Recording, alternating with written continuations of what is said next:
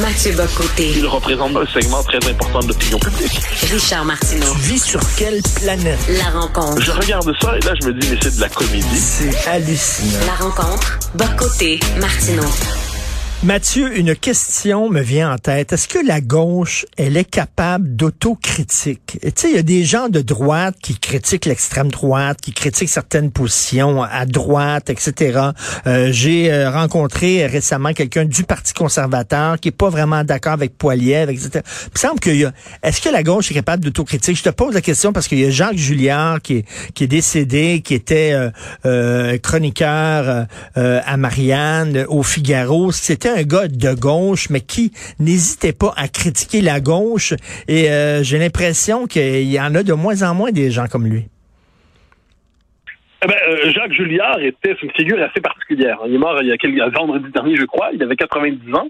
Et Julliard, c'est d'abord et avant tout un homme qui s'est engagé dans ce qu'on appelait la, gauche, le, socialisme chrétien, dans la gauche réformiste. Donc, il n'était pas révolutionnaire euh, comme l'étaient les communistes à l'époque, mais il voulait transformer la société en profondeur.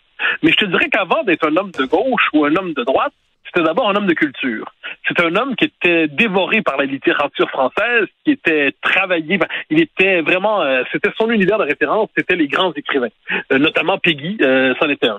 Et au fil des ans, agacé par ce que la gauche devenait et ses représentants autorisés, il s'en est détaché. Alors, il y avait cette formule, on connaît la formule de Finkielkraut qui dit c'est parce que je suis de gauche que je ne suis plus de gauche. On pourrait dire que Julliard disait à sa manière, c'est parce que je suis de gauche que je ne veux plus écrire dans les journaux de gauche bien qu'il continue d'écrire chez Marianne et tout ça. Donc, il disait l'intelligence n'a pas d'adresse. L'intelligence n'a pas d'adresse, il y a des gens intelligents dans tous les camps. Et une des, donc, il a signé un carnet mensuel dans le Figaro, euh, ce qui était inimaginable il y a 20 ou 30 ans auparavant, on s'entend. Et il avait même, euh, il avait même accepté de dire du bien d'un philosophe, d'un théoricien qui est normalement universellement décrié, c'est Alain de Benoît. Ben oui. Alain de Benoît, qui est la grande figure de ce qu'on appelle la nouvelle droite, euh, un courant de pensée que ses adversaires assimilent à l'extrême à l'extrême droite comme d'habitude. Et Julliard disait j'ai beaucoup de désaccords avec Alain Benoît. Euh, par ailleurs, Alain Benoît a pris beaucoup de distance par rapport à ses engagements de jeunesse. Il s'est éloigné. Euh, lui-même dit lorsque j'étais jeune, j'étais j'étais l'extrême droite. Je m'en suis éloigné. Bon, c'est assez c'est un parcours complexe. Mais Julliard disait il y a chez cet homme une pensée suffisamment intéressante pour qu'on puisse discuter avec lui sans sentir le besoin de l'enfermer dans une catégorie, celle des infréquentables absolus.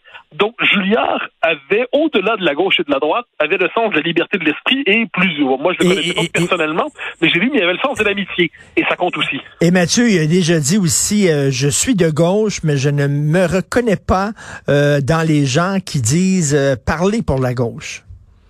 Oui, ben ça, on le voit. C'est-à-dire aujourd'hui, la gauche, qu'est-ce que c'est? C'est la déconstruction des sexes, la déconstruction des peuples, la déconstruction des nations. C'est l'obsession anti-occidentale. Or, lui, c'était pas ça. Il appartient à ce qu'on pourrait appeler la gauche redistributrice, euh, la gauche qui, euh, qui est habitée par une forme je dirais, d'utopie égalitaire, mais c'est un mmh. égalitarisme chrétien chez lui. Il faut jamais oublier que chez lui, ses convictions politiques étaient animées par une fascination pour la figure du Christ. Et, euh, et donc, c'est particulier. Un socialiste non athée, un socialiste religieux. C'était, faut, faut pas l'oublier. Et lui, il voyait dans la figure du Christ la figure qui devait inspirer l'ensemble de nos rapports sociaux et tout ça. Et donc, ça a donné chez lui une forme de réformisme social qui, dans les années 70, pouvait passer pour modéré. Et ces dernières années, ben, ça donnait surtout un homme qui était soucieux de, de la, on dire, de discussion de, avec le camp en face. Puis il y a une chose qui est intéressante chez lui, c'est pour ceux qui ont lu ses livres, puis moi j'en ai lu, euh, j'en ai quand même lu beaucoup. Euh, c'est un, c'est un érudit. Ça c'est pas un détail. Il, euh, pour lui, la littérature c'était pas seulement un passe-temps. La littérature c'était aussi une manière de savoir, de, de connaître l'être humain. C'est un savoir à part entière pour enquêter sur l'être humain. Ce qui fait que dans ses œuvres, les références littéraires sont partout présentes, mais pas simplement comme des béquilles rhétoriques ou stylistiques, mais parce que certains écrivains ont presque un don de voyance qui leur permet de voir et de dire ce qu'autrement ne pourrait ni voir ni dire. Donc c'était une figure euh, tout à fait passionnante. Euh, de tous ses livres, il y en a plusieurs. Son histoire de la gauche est passionnante. Ça, franchement, c'est euh, c'est assez remarquable. On pourrait aussi mentionner, euh, je, perds le titre, mais ça ressemble à la trahison des élites, euh, qui est une étude assez intéressante avant que le phénomène ne soit nommé sur la rupture entre les élites et le peuple. Il y a un livre un peu bizarre, un peu oublié, mais intéressant, c'est contre la politique professionnelle. Et euh, où il se, les politiciens professionnels, dis-je, où il s'inquiétait d'une professionnalisation de la Oui. vie politique qui entraînerait une Et- perte de l'esprit civique. Et, et Mathieu, je, je disais, là, est-ce que la gauche est capable d'autocritique? Lui, c'était quelqu'un de gauche qui, qui, qui reculait pas à critiquer la gauche. Qui tu verrais au, au Québec? Euh, Peut-être Jean-François Lisée, qui est de gauche, mais qui euh, prend ses distances, entre autres, sur la théorie du genre, etc.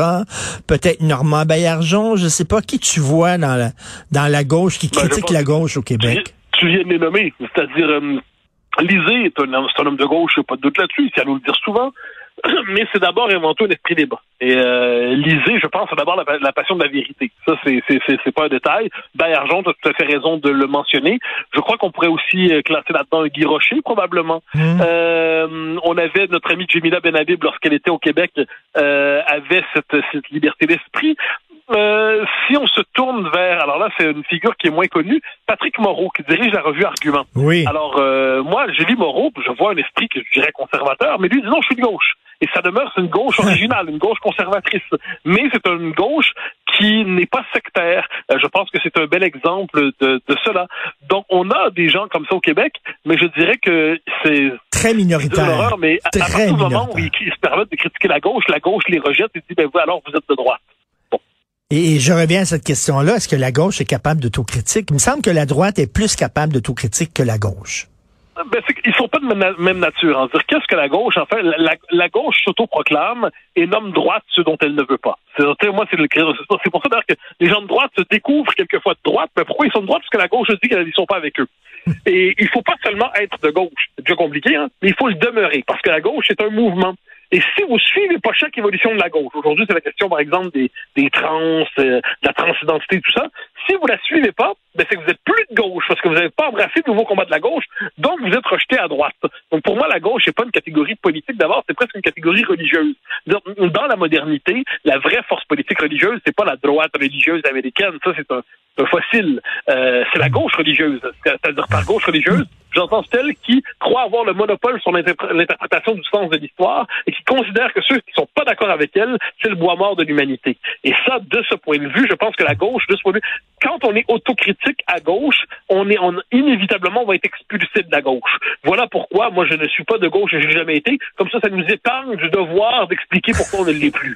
Bref, ça prend plus de gens que Julliard dans ce monde. Merci beaucoup, Mathieu Bocoté. Bonne journée. Au, au grand plaisir, madame. Bye bye.